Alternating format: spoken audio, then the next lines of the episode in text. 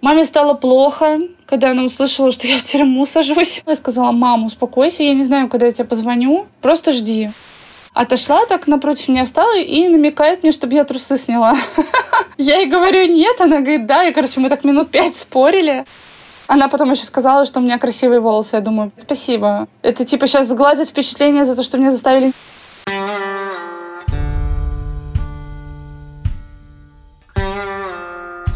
Женская тюрьма для иностранок в Турции.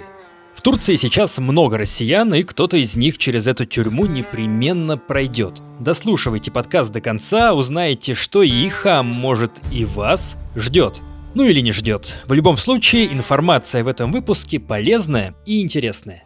Привет! Меня зовут Миша Ронкайнен, вы слушаете «Тюремный подкаст». Подкаст про жизнь в тюрьмах разных стран мира. Я беседую с теми, кто в них отсидел, а иногда и с теми, кто сидит прямо сейчас. Наша сегодняшняя героиня – очень интересная девушка. И красивая. Некрасивых вряд ли будут упекать в тюрьму по подозрениям в проституции.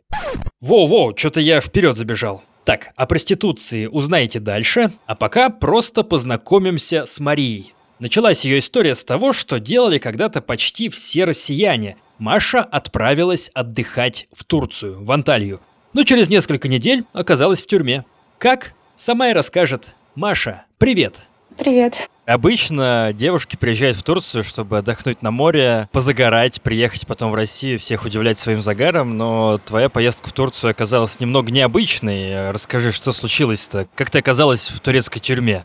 Собственно, это вообще моя первая вылазка за границу была. Я поехала в Турцию с девочкой, с которой мы в Москве познакомились. Я сама выбрала, куда ехать. Город Алания. У мамы была знакомая, которая там живет, дом купила. Сама заказала отель, оплатила билеты, трансфер. Я вообще взяла с собой все, что только можно было взять, и украшения, и все. Потому что у меня мама тогда хотела, как и ее подруга, тоже присмотреть дом. И я поехала именно в тот город проверить обстановку. То есть вы ехали в Турцию, не имея обратных билетов, просто на неопределенный срок? Да. Это какой год был? Это 2014. Первую неделю мы жили в отеле, который был оплачен мной. Я была за это спокойна. И у меня еще оставалось на руках тысяч десять. Десять тысяч рублей? Да, мои чисто деньги.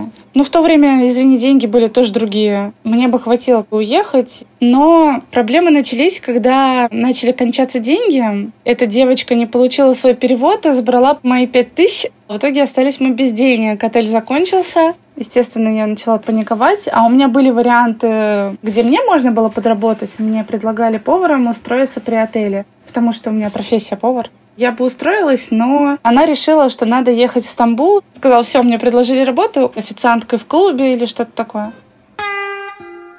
Приехали в Стамбул, нас встретила беременная девушка с молодым человеком. Просто пара, да. Русские или турки? Парень турок, девушка, ее звали Карина. Она русская, но жила в Молдове. Нас, значит, отвезли в комплекс, где апартаменты сдают. И мы должны были жить на первом этаже. Там готовили эти апартаменты к тому, чтобы мы заехали. А они жили на шестом этаже. Пара, да. И я сначала вместе с ней, естественно, поднялась туда, подождать, когда нам ключи дадут от нашего номера внизу. Я, значит, сижу такая, там кто-то кому-то татуировку набивает в квартире. Комната 4 минимум была, огромная гостиная, богатая. И я услышала, как Карина объясняет вот этой моей подруге, что ей нужно делать. Прозвучала такая фраза «берешь пачку презервативов». Я тут подавилась своей фантой. Что, думаю, она берет куда? Но меня убила не эта фраза, а когда она ее спросила, у тебя есть опыт, а та сказала, да, тут я вообще провалилась просто сквозь землю. Я думаю, что? И нам дали ключи, мы спустились вниз. Я ей сказала, почему ты мне не сказала, куда мы едем? Почему ты мне не сказала, что ты работала проституткой? Она сказала, ты со мной поехала? Я говорю, конечно, нет. Она такая, ну вот я и не сказала. После этого разговора она ушла наверх, а у нас Wi-Fi не подключили. Я тоже пошла наверх, чтобы у меня был Wi-Fi. Мне Карина сказала, ты не переживай, ты у нас гость, тебе никто ничего не заставляет делать. Это она тебя привела, она за тебя платит за жилье, как за второго человека. И так как меня считали гостем, ко мне реально никто не приставал, ничего плохого мне не говорил и не делал. Тебя считали гостем в борделе, верно я понимаю? Если это можно борделем назвать, потому что девочки эти просто жили. Их приходили, выбирали, и они уезжали с теми, кто их выбрал. Ну, то есть там ничего не было. Но это называется бордель, место, где живут проститутки. Ну, мне кажется, да, не знаю. Да? Пусть будет бордель, ладно. Там всего жило четыре девочки, и я с одной девочкой сидела, разговаривала, потому что она с Казахстаном была, на русском говорила. И тут заходит эта подруга и говорит мне, я покупаю тебе билеты, ты улетаешь в Россию. Я говорю, нет, если мне надо улететь, я улечу обратно в Аланию. А она сказала, я тебя не спрашиваю, что ты хочешь, либо ты улетаешь, либо я тебя отпишу так, что тебе мало не покажется. Я вообще не поняла, с чего она на меня наехала. А раньше она так со мной вообще никогда не разговаривала. И у нее был выезд на ночь, и она уехала их сутенер. Увидел, что я какая-то грустная, спросил, что случилось, ну, через девочку, потому что он на турецком говорит только. Она ему рассказала, что случилось, что там мне угрожала, и он очень сильно разозлился и сказал такие вещи, как мне перевели, что если бы она меня хоть пальцем тронула, ее бы внизу зарезали. Какие благородные сутенеры, ничего себе. Но он реально очень сильно разозлился, он прям встал, и у него лицо было такое злое, когда ему рассказали, что она мне там сказала. И получается, мне сказали, давай останься у нас, ну и я всю ночь сидела с этой девочкой, фильмы на кухне смотрели. Потом в 9 утра я позвонила маминой подруге, сказала, может ли она меня встретить на вокзале, чтобы я вернулась обратно в Аланию на автобусе. Она сказала, да, да, конечно, все, приезжает. У меня было ощущение, что надо спуститься, пойти собрать вещи. Но мне сказали, ты всю ночь не спала, вон, приляжь на диване. Ну и я, короче, думаю, ладно. Я легла в гостиной, и прошло буквально два часа. Меня начали будить, у меня голова кругом, я просто не понимаю, что происходит. Я вижу, что какие-то люди стоят. Но я думала, опять, может, клиенты пришли кого-то выбирать. Мне пофигу, я обуваюсь, хочу уйти вниз. А потом, когда на меня начали кричать, я подняла глаза и увидела автоматы, я поняла, что, кажется, я не уйду никуда. И у них было написано «Полис». Это была облава. Да. Человек 10 было. Сначала там обыск был, и они все снимали на видео, пытались найти наркотики, но их не нашли, потому что их там не было. У меня сначала началась паника, это же страшно же, блин. Меня эта Карина беременная успокоила, сказала, не плачь, не показывай, что боишься, все нормально, тебя отпустят, что ты переживаешь. Нас, короче, забрали, меня даже не пустили за паспортом. У меня паспорт внизу был, на первом этаже. То есть все, что у меня было, это вот маленькая сумочка, в которой был телефон. Нас возили весь день по 40-градусной жаре в таком автобусе, как мини-маршрутка. Там были и те, у кого виза кончилась, но и проститутки тоже были. Потом мы приехали в полицейский участок. Я начала звонить по хелп-карте путешественника. Сим-карту, чтобы за границей разговаривать. И у них есть хелп-карта путешественника. Я по ней позвонила, и этот консул не хотел приходить. Только оператор за меня переживал, и она заставила консула прийти. Она говорила консулу, вы что, это же наша гражданка России, помогите, разберитесь. Он пришел, посмотрел на меня и просто оскорбил тем, что сказал, ну, судя по вашему внешнему виду, понятно, за что вас задержали. У меня тогда были цветные волосы. Я говорю, вы тут хоть одну, извините, шлюху видите с цветными волосами? У меня была не открытая одежда, у меня была она полностью закрыта, у меня платье было ниже колен, у меня не было декольте. В смысле, по моему внешнему виду? Он мне сказал, «Ну, вас все равно депортируют. То есть он даже не пытался помочь. Вот такой вот консул у нас в Стамбуле был. И девочки услышали разговор полицейских, где один другому сказал, типа, зачем ее взяли, она не при делах. То есть они знали, что я вообще здесь ни при чем, и что я там не живу и так далее. А другой ему ответил, и что, мы теперь ее в другой конец города обратно повезем? Не, пусть сядет за компанию. Все равно же иностранка. И ты села за компанию? Да, представляете? Когда я подошла и сказала, вы мне не дали паспорт забрать, поедем заберем мой паспорт. Они такие, если такси оплатишь туда-обратно, тогда поедем. Я еще им должна платить за такси. Ну, короче, это такой бред. Они просто не хотели меня вести. Может быть, они не хотели показывать свой косяк, что они меня взяли ни за что. Чтобы никто не узнал, решили меня тоже посадить. И нас же не сразу в тюрьму посадили, а только на третий день.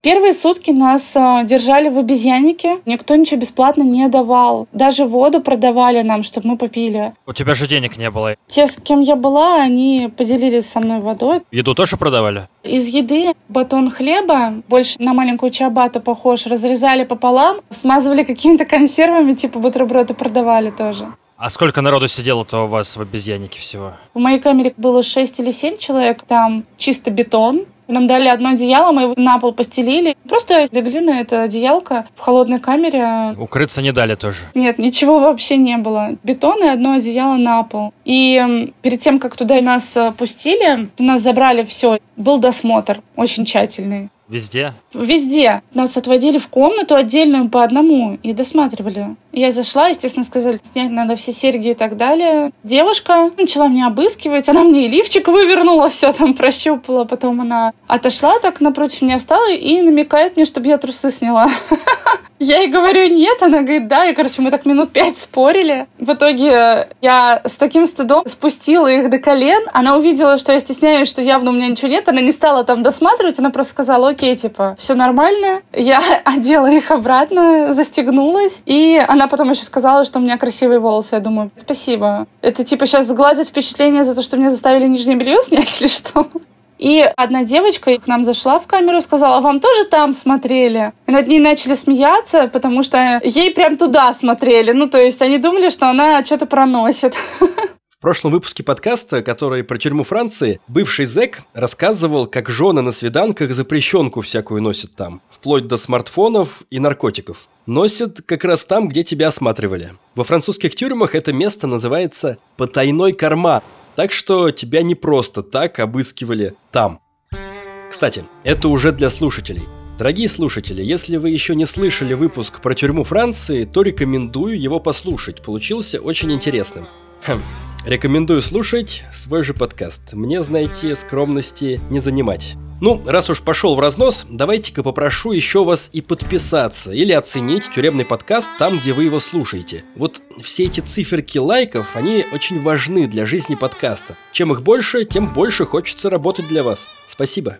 Это была первая ночь. На следующий день нас опять возили по этой жаре, нас просто прятали как будто. К вечеру привезли в клинику. Там был трехметровый забор с колючей проволокой сверху. Там нам бирки, во-первых, ходили на руки с номерком и фамилией. И нас заставляли обязательно сходить к гинекологу, обязательно сдать кровь. То есть еще раз заставили трузы снимать? Да. Я сходила к гинекологу, сдала кровь. Слава богу, я здорова была. Спасибо, что бесплатно проверили. Там уже дали еду и сфоткали, что точно дали нам еду. Для отчетика, видимо. Да. Был кусок хлеба, булочка такая маленькая, бобы в томатном соусе, какой-то суп белый, я не знаю, что это, стрёмный.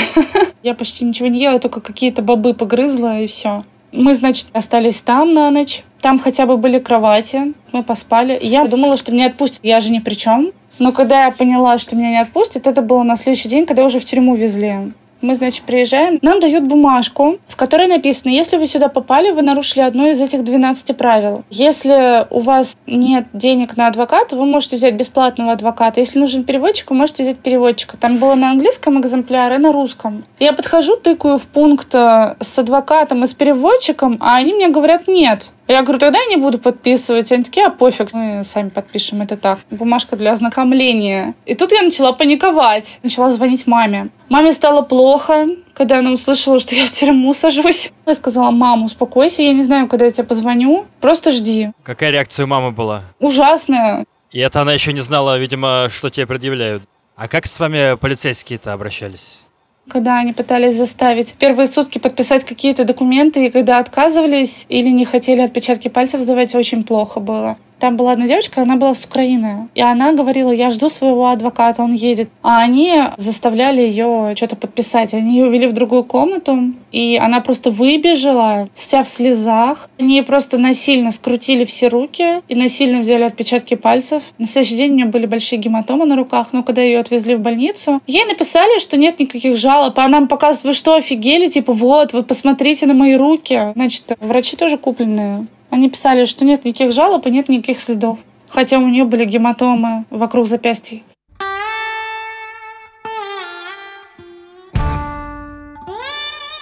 Друзья, переходим к самому интересному – турецкой тюрьме. Но перед этим сделаю небольшое отступление и порекомендую вам подкаст, который слушаю сам. Он называется «Ненастоящий детектив». Ведущий, Руслан, рассказывает о загадочных исчезновениях, о жизни, становлении и преступлениях маньяков, серийных и массовых убийц. Руслан емко и без лишней воды разбирается в деталях дел. Это круто. Про что вы услышите в его подкастах? Например, про дело об ограблении банка в Пенсильвании, которое больше похоже на лихо закрученный голливудский триллер, чем на правду. Или про дело убийцы детей из Окленда, которое, наверное, никогда уже не будет раскрыто. Такие там завороты сюжета, ух. В общем, слушайте эти и другие истории в подкасте «Ненастоящий детектив». Ссылка в описании. Возвращаемся в Турцию. Маша, расскажи, что это вообще за тюрьма, в которую ты попала, сколько там помещений, этажей и все такое? Эта тюрьма была для иностранцев. Там на этаж ниже была мужская, на этаж выше наша женская. И там, как в фильмах, тебе обязательно присваивают камеру, какую-то койку. Ничего такого нет. Забрали телефон и выпустили в коридор, где уже заключенные. А дальше сам как хочешь, так и разбирайся. То есть это как вольер в зоопарке, тебя туда выпускают? Именно так. И там не просто камера, как в фильмах на четыре человека. Там огромная-огромная комната и двухъярусные кровати без лесенки, очень высокие, металлические. И с одной стороны 10 кроватей в ряд, да, и с другой стороны, то есть там до 40 человек в одной комнате. И там таких много комнат. Ну, ты описываешь казарму солдатскую. Обычно они так выглядят. И эти кровати стоят подвое, что очень странно, как двухспальные. То есть ты с кем-то лежишь? Да, у меня первое знакомство с этой тюрьмой было не очень приятное. В каждой комнате есть кто-то главный. Староста, старшина. Да. Там главная баба была, я так ее называю, потому что женщина ее сложно назвать. Ее звали Камила. Она меня встретила, сказала, если тебе где остановиться. А там такие правила, что либо тебе главная баба предлагает у себя место в комнате и показывает тебе твою койку, либо, если ты много выебываешься, ты просто в коридоре лежишь. Так, э, очень много афроамериканцев в коридорах лежали, потому что они буйные немножко. Просто на полу валялись на этих одеялах? Да, когда меня Камила отвела к койке, где двухспальные кровати, две как вместе. Сверху была женщина русскоговорящая, и она сказала, ну что, подружка, мы сегодня будем спать с тобой вместе? Сказала, что она ждет, не дождется нашей первой ночи. Я испугалась и просто не пришла. И я ждала, когда ее выпустят. А ее через три дня выпустили. И потом только я пришла и заняла эти две койки. Я положила сумочку на одну сторону и на другую просто не полотенце, чтобы подумали, что и там, и там занято, и никто ко мне больше не ложился. То есть э, тебя хотели совратить в первую же ночь? Да. Насколько много было русскоязычных людей? Да там полтюрьмы, на русском говорила. Были девочки с Украины, с Молдовы очень много. Кстати, русских почти не было. Кажется, из русских была только я и еще одна девушка, которая приняла ислам. Она ходила во всем черном, ее тоже звали Мария. И все над ней смеялись, потому что такая жара, она вся замотанная ходит. Нас, когда каждое утро строили, чтобы мы получили еду, называли имя и страну. И Мария Руси была я, и вот еще одну я слышала. Остальные это украинки, молдаванки и другие национальности. А кто еще в этой тюрьме и за что сидит? Там была внучка с бабушкой, у которых визы просто просрочены, и их забрали. Русские? Не русские. Они были с Ирана. Девушке было, ну, около 20, примерно моя ровесница. И бабушка уже такая, ну, около 60 на вид та девочка, она все время на меня смотрела. И я сначала не понимала, да что же она так пялится на меня. И когда я ловлю ее взгляд, она не отворачивается. Это для меня было что-то новенькое. Звучит жутковато. Сначала я тоже боялась, потому что я не понимала, почему она на меня все время смотрит. Но в тот день, когда я должна была уезжать, я ждала, когда меня назовут, мое имя по граммофону. Я сидела одна в столовой, уже одетая. И она ко мне подошла, села рядом сначала, посидела в тишине со мной минуту, видимо, собиралась с мыслями. Потом подошла ко мне, встала напротив меня и сказала «You very nice, face perfect» и ушла. Переводится как «Ты очень милая, лицо твое совершенно». Комплимент, короче. Одна девушка там вообще сидела, потому что она встречалась с турком, в итоге он ее избил, она потеряла зрение на один глаз, у нее просто не было зрачка, у нее он был белый, мне ее было очень жалко, она с Молдовии. Но она была очень красивая, ей было 25. И он просто ее засадил, просто вызвал копов и тоже что-то про визу наплел. Некоторые сидят минимум по полгода, только чтобы суда дождаться, даже если они ни в чем не виноваты. А сколько всего девушек сидело? Ну, если в каждой комнате по 40 могло находиться, а комнат было минимум 7. То есть человек 300 там было? Минимум, да. Комнаты, насколько они большие, устроены, что там кроме кровати есть? Там больше ничего нету, кроме кроватей. Они не имели лестниц. А у меня рост метр шестьдесят восемь. Туда очень сложно забраться. Первый раз я не смогла. Я там целый план по вскарабкиванию на кровать придумала, когда нет соседнего человека с соседней койки. Ты старалась э, лишний раз, видимо, не слезать и не залезать туда. Да, иногда я ела там тоже. Туалеты душевые это отдельно на всех. Всего шесть душевых. И из них работали только три душевые. Там просто вода не шла. А еще самое ужасное, то, что если ты идешь в душ, и кто-то решит сходить в туалет, или кто-то решит постирать в раковине, у тебя вода резко перестанет идти.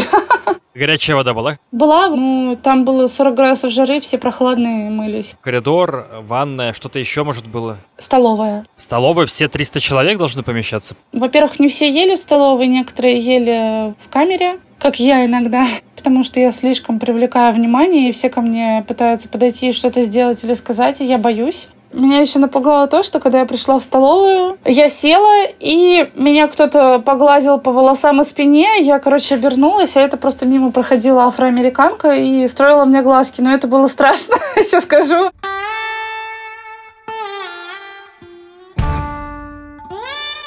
Какие в целом эмоции ты переживала в этой тюрьме? Что ты чувствовала там?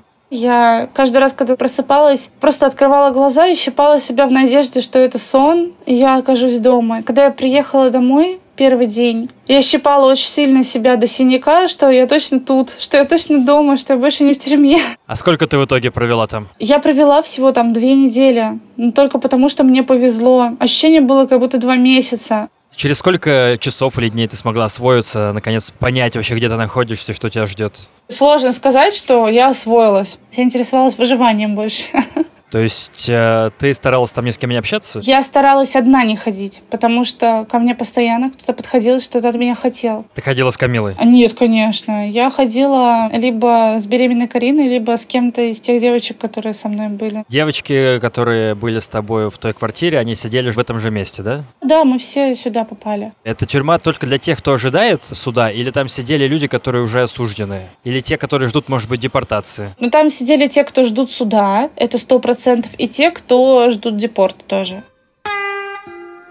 Какой вообще там был распорядок дня? Что происходило с утра? Вас так как-то будили? Просто кричали, чтобы все собирались на перерасчет. Офицер через громкоговоритель, там вся тюрьма слышала. И в этот момент выдавали завтрак. Офицеры женщины или мужчины? И мужчины, и женщины были, то есть они менялись. Вы вставали, и кто-то входил, считал вас? Нет, нас не входили, считали. Мы по очереди строились в коридоре. Ты выходишь только тогда, когда твое имя называют. И как только кто-то получал, он уходил. Получаешь завтрак, и заодно это такой способ удостовериться, что ты находишься в тюрьме. Да. А выдавали через решетку?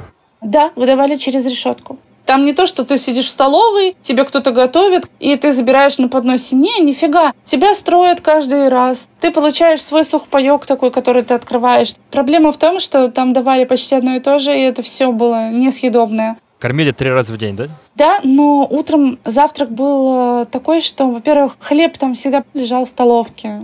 Давали чайный пакетик, можно было потом кипяток себе налить, чай сделать. И давали масло в одной штучке, а в другой штучке маленькое варенье какое-то или джем. Чтобы ты пошел, взял булку в столовой и намазал, и там с чаем попил. Как в самолете, видимо, да? Ну, да. В какое время? Около 7 утра. Расскажи про обед. Ну, обед нас тоже снова считали и выдавали сухпайок. Там были баклажаны. Жареные, видимо. Ну, либо жареные, либо тушеные, они в каком-то соусе были. Бобы в томатном соусе. Нут в томатном соусе. Был очень дешманский какой-то рис и очень дешманские макароны. Это все, что было. Давали или то, или то. Допустим, давали макароны и вот эти баклажаны. Давали нут, например, в этом соусе и, например, рис. Ты говоришь про сухпайок, ну то есть макароны и рис все-таки приготовленные уже были, то есть это не совсем сухпайок. А, ну, наверное, я ошибаюсь. Еще давали булочку с творогом как будто, слоеные, но там какую-то траву подсыпали. Говорят, что что-то сыпят, чтобы секса не хотелось. Местные девчонки говорили, да?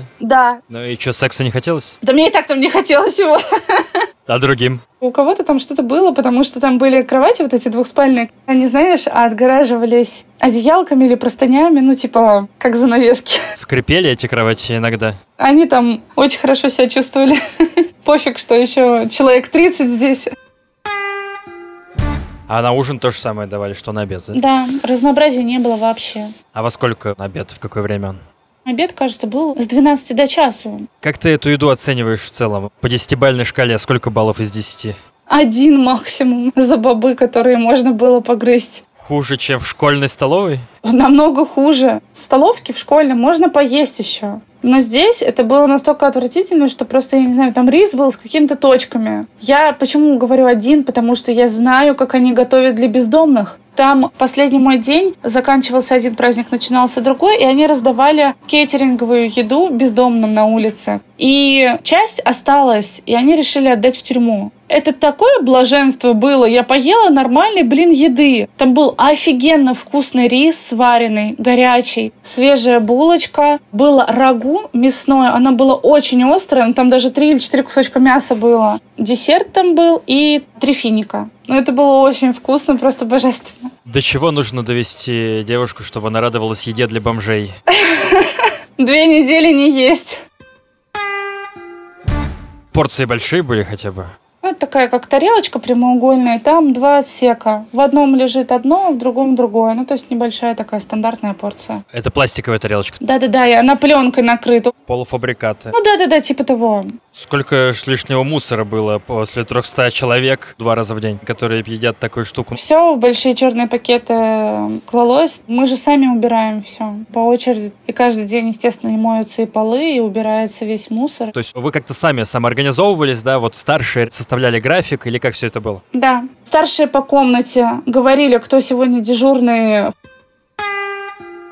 Что все до обеда делали? Завтрака до обеда, получается, 6 часов. Просто ходили, сидели, стирали, смотрели телевизор. Телевизор был в столовой один. Турецкие каналы? Или удалось русские включить? Русских нету. Я не смотрела телевизор. Я просто старалась держаться своими. И если делать было нечего, мы просто болтали или ходили. Вы убивали время как могли, никакие работы вас не водили? Но там столько людей, что до меня очередь не успела дойти, так как я там только две недели была. Ну, там каждый день, естественно, убирались и все подметали и мыли. Потом обед, и с обеда до ужина тоже все балду гоняют. Да. Книг ничего такого не было, да? Я никаких книг нигде не видела.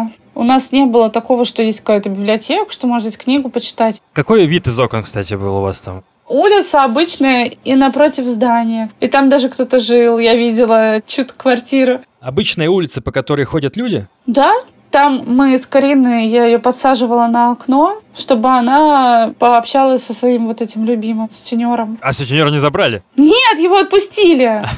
Потому что якобы первый раз, мне кажется, он просто заплатил. А девочек забрали всех. И он ее утешал, типа, Карина, ничего, скоро тебя выпустят. Ну да. И выпустили ее? Насколько я видела в интернете, она отправилась обратно в Молдову. А, нормально. То есть он еще решил беременную женщину за государственный счет в Молдову увезти. Получается, с улицы вам можно было что-то закинуть? Не, мы были на третьем этаже. Туда не закинуть. Окна были за решеткой? Да, да, за решеткой. А под вами были мужчины, да? Да, на этаж ниже были мужчины. Как-то вы с ними общались? Нет, конечно. Когда один раз на прогулку выходила, они как бешеные обезьяны в клетке что-то орали и за эту решетку бились. Мне было страшно, как бы эта решетка не упала, блин. Это когда вы мимо них проходили? Да. Видимо, они давно девушек не видели полицейские в тюрьме как обращались с тобой? Да никак, я их и не видела. Они тебе только вот пересчитывают еду, выдают, и все, они тебя не видят. Они там не ходят, никого не проверяют. Тебя просто выпускают, а дальше ты выживаешь сам. Ну, то есть э, со стороны охранников не насилия, никакой реакции особой не было, да? Ну, по крайней мере, в мою сторону. Ну, а вот беременную девушку, ты говоришь, они тоже запустили в этот же ваш э, зверинец. Да, она в моей комнате была тоже. Какой у него живот был? Большой, маленький? Месяц э, шестой или седьмой. И тоже выживай как хочешь, да? Естественно, им по барабану. Так она же с нами тогда и в камере тоже была, в полицейском, э, где у нас была одно одеялко на пол. Им пофиг было, что у нас беременная девушка здесь, и ей нельзя ни в коем случае простужаться и так далее. Есть какая-то валюта в этой тюрьме? Ну вот в российских тюрьмах валюта это часто сигареты. В американских тюрьмах это марки. Кстати, всем рекомендую послушать выпуск из США. А в турецкой тюрьме есть какая-то валюта?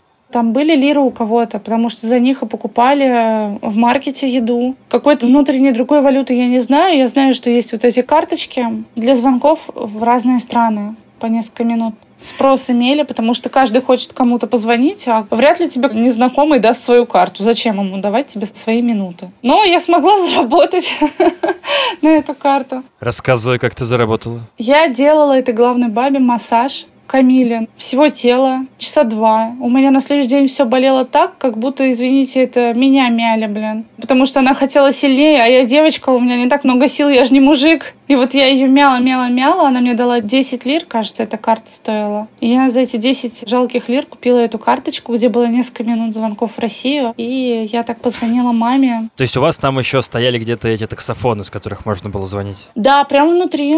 А деньги были не запрещены? Нет. Передачки же дают, и передают деньги, чтобы этими деньгами могли в маркетах что-то покупать. А как все это происходит? Как это выглядит? Магазин какой-то к вам приходит или что это такое? Приходит маркет два или три раза в день, и через решетку передают тебе то, что ты покупаешь. Там даже мороженое было. Я, кстати, ела за день до того, как меня выпустили. Девочка поделилась со мной, мы напополам съели.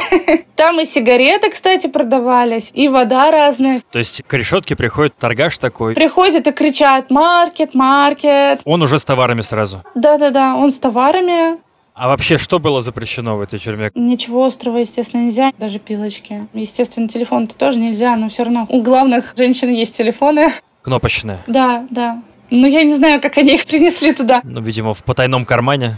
Одно и вообще разрешают iPhone иногда брать, раз я смогла через ее iPhone билет показать.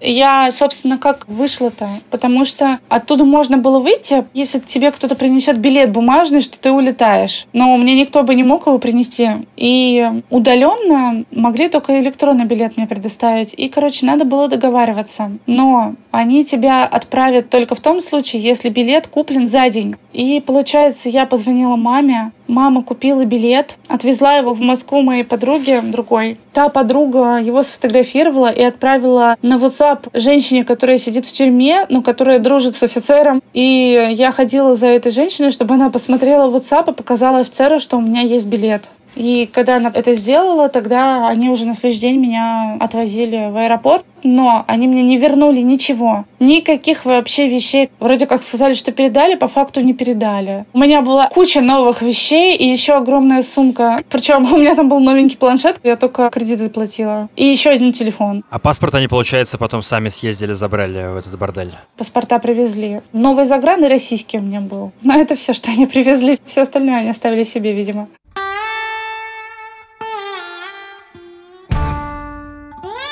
Скажи мне, какой вообще диапазон эмоций ты переживала за то время, что сидела в тюрьме? У меня очень много злости было. На кого? На всех. Во-первых, на эту подругу, которая меня привела хер знает куда. Она с тобой в этой же тюрьме сидела, получается, да? Нет, ее вообще не было. Она не вернулась тогда. А, так она от клиента не приехала? Да, она не вернулась, она там у того чела осталась утром.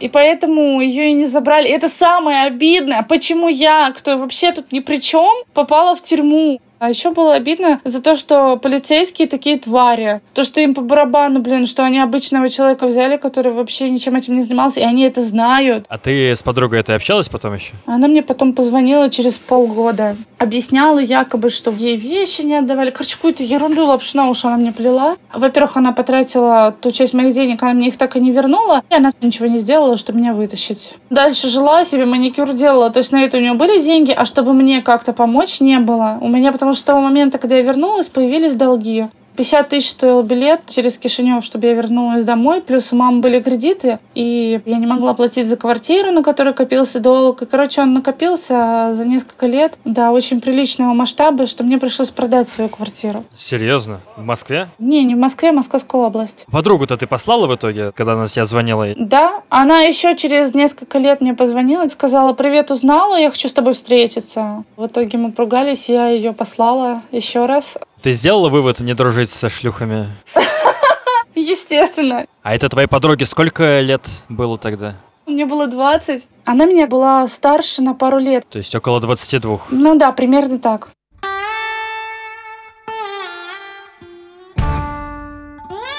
Какие-то именно любовные отношения. Ты предполагала, что у тебя могут возникнуть с кем-то, если бы там осталось друг дольше? Я об этом не думала, если честно. Я просто хотела выйти оттуда. Ну, девушки там сидели привлекательные в том числе? Ну, были парочка. С Молдовии девушка и еще одна с Казахстана или с Узбекистана. Симпатичная тоже была. У тебя не возникало мысли, типа, вот кого бы из них я хотела себе в пару? Ну, я девушке с Молдовии написала стихотворение. не знаю, мне пришло вдохновение. Я ей отдала, сказала, чтобы она прочитала, когда я выйду.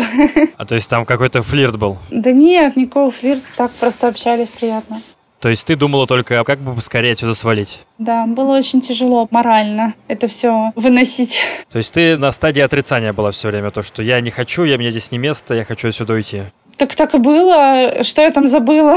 Принятие не наступило. Просто за отрицанием обычно принятие идет. Нет, я до самого последнего рассчитывала, что я приеду в Россию, разберусь с ними. Все решают деньги и связи. Если бы они у меня были, я бы всех нашла, кто допустил то, что я из-за них попала туда. И в том числе этого гребаного консула, которому вообще пофигу было. Я бы хотела, чтобы они заплатили. Давай его назовем по имени тогда уж. Да я имя не помню. Если бы я помнила, я бы назвала. 2014 год. Консул, который работал в Стамбуле. Пользуясь случаем, передай ему какое-нибудь сообщение. Скажи, что ты думаешь. Иди ты к черту.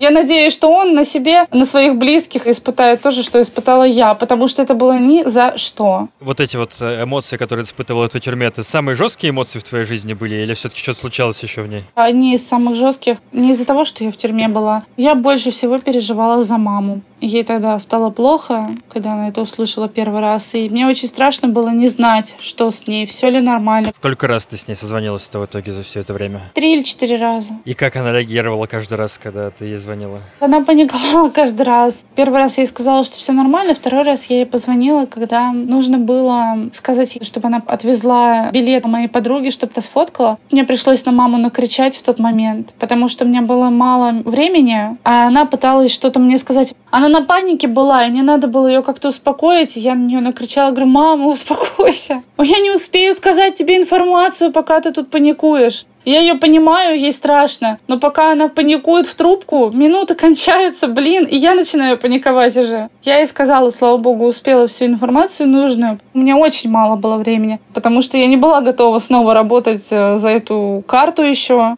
Еще массаж делать. Да, у меня сил не было. И, кстати, Камила, она как-то мне дала задание. Нас выводили гулять иногда на улицу. Внутренний дворик. Да. Там, естественно, с одной стороны и с другой стороны стоят э, люди с автоматами, все за проволокой. И в этом дворике росли перцы острые. И она мне сказала, чтобы я ей набрала перцев. Я вообще не знала, как это сделать. За нами же следят, как я пойду и нарву, блин. И куда я их засуну? Ну, естественно, я нарвала и засунула в лифчик. Хорошо не досматривали. Потом пришла и вывалила ей все эти перчики.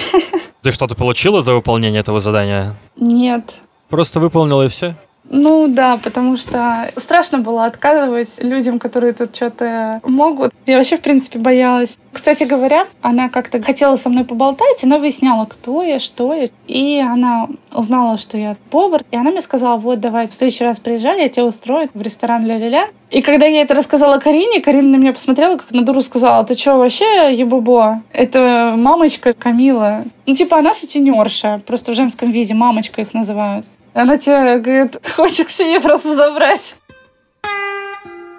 Чего тебе больше всего не хватало в этой тюрячке? Во-первых, я три дня была в одной и той же одежде, пока меня возили туда-сюда. Нас же не сразу в тюрьму посадили. Не было средств гигиены, не хватало очень сильно средств гигиены. И девочки поделились со мной гелем для душа. Это было все, что у меня было. Я просто пошла в душ, помыла голову гелем для душа, помылась гелем для душа и постирала свое платье и белье гелем для душа. То есть все одним гелем для душа, потому что другого ничего не было в тот момент. У меня же даже сменной одежды не было, потому что нам ничего не давали. Вот в чем ты пришел, то и есть у тебя. И я просто одела это мокрое платье на себя и ходила в мокром платье, пока оно не высохнет. Не было постельного белья, ну там кто-то покупает, кому-то передают. Со мной просто поделились э, подушкой и полотенцем, и я им накрывалась, кстати. То есть ты на голом матрасе лежала и накрывалась полотенцем? Матрас был чем-то обернут. Имитация простыни была, но это не простынь. Было холодно? Бывало по вечерам, ночью иногда прохладно, поэтому я полотенцем накрывалась. Но в целом нормально было. Единственное, то, что не хватало, это вот средств личной личной гигиены мне приходилось просить у девочек, потому что у меня ничего не было. Когда ты смогла наконец выдохнуть то, что все это закончилось, когда сидела в самолете? Нет, выдохнула я именно в машине, когда мы ехали домой с мамой. Я когда ее увидела, это, естественно, слезы, все вот это. Мама, я говорю, я тебя больше никуда никогда не отпущу. А я ей говорю, мама, ну если я один раз в тюрьму попала, это не значит, что я всегда буду в тюрьму попадать. Она мне привезла бананы в аэропорт, чтобы я фрукты поела, блин. Потому что она знала, что я там плохо питалась. А когда я приехала домой, меня ждала пицца. Хоть и замороженная, но я была так счастлива, пипец. Как-то повлияло в итоге на твою жизнь эта отсидка?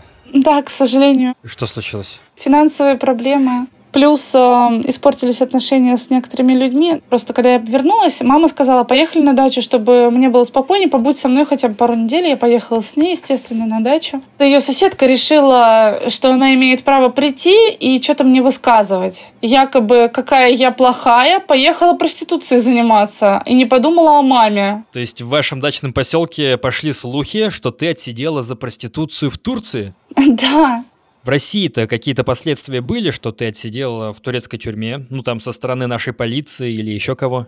Никто даже не знает, что я сидела в тюрьме. Меня же не депортировали, оказывается. Они меня просто напугали. Довезли до аэропорта, посадили на этот самолет, и все. Но по факту ни в паспорте, нигде отметки нету про депорт. Я просто, знаешь, как на курорт слетала, в море поплавала, потом в тюрьме посидела и вернулась.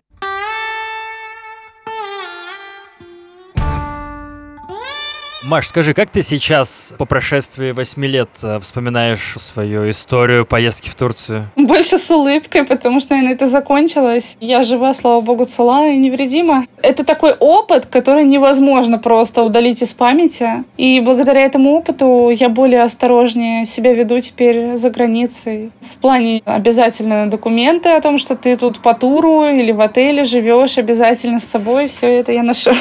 Это единственное, чем можно предотвратить задержание по непонятным ситуациям где-то на улице или еще что-то. Расскажи, как на тебя, на бывшую зайчку посмотреть на стримерских серверах, где ты транслируешь? Я стримлю на Твиче, стримлю игры. Ссылку я оставлю под этим подкастом. Или в моем телеграм-канале она будет. Миша, нижнее подчеркивание, едет. Друзья, уже после записи этого подкаста выяснилось, что Telegram по какой-то причине выкинул мой канал из поиска, поэтому если будете ручками вбивать «Миша, нижнее подчеркивание едет», то не найдете вообще ничего. Поэтому, пока я разбираюсь, надо делать так. Либо перейти по ссылке в описании, там будет ссылка на мой телеграм-канал, либо в любом браузере вбить ручками в адресной строке t.me slash. То есть как сайт вбиваете, получается сайт, t.me и дальше слэш Миша нижнее подчеркивание едет. И тоже перекинет на мой телеграм-канал. Ну, вот пока только так можно. На самом деле даже немного жаль, что ты не стримишь на OnlyFans. У меня все говорят про OnlyFans, боже. Ну, так может поразвести? Нет, ну OnlyFans там уже обнаженка. Я не такая. Ну, ты сидела, блин, за проституцию. Неважно, было это или нет. Так здрасте, я же не была проституткой. Обнаженку я не продаю, стримлю в одежде. Стримы, поясню на всякий случай, вдруг кто-то не знает, это когда люди что-то делают онлайн в интернете на специальных сервисах типа Ютуба в реальном времени. Я знаю, что ты книгу готовишь. Да, у меня есть три главы, и я остановилась э, в определенный промежуток времени, потому что у меня были проблемы финансового характера, и мне было не до книги. Но сейчас к ней возвращаюсь и решила ее продолжить. Я так понимаю, это книга про твою историю турецкую. Да. И когда будет ее релиз, я обязательно расскажу тоже в своем телеграм-канале. Маш, спасибо тебе за этот рассказ. Я рад, что ты вернулась живая, невредимая, очень красивая. Напоминаю все ссылки, все материалы, все фотографии в моем телеграм-канале. Спасибо, что слушали. Приходите ко мне в комментарии в телегу, пишите, как вам подкаст, смотрите стримы Маши. Увидимся с вами в следующем выпуске. Маша, до свидания. Давай, пока Спасибо большое.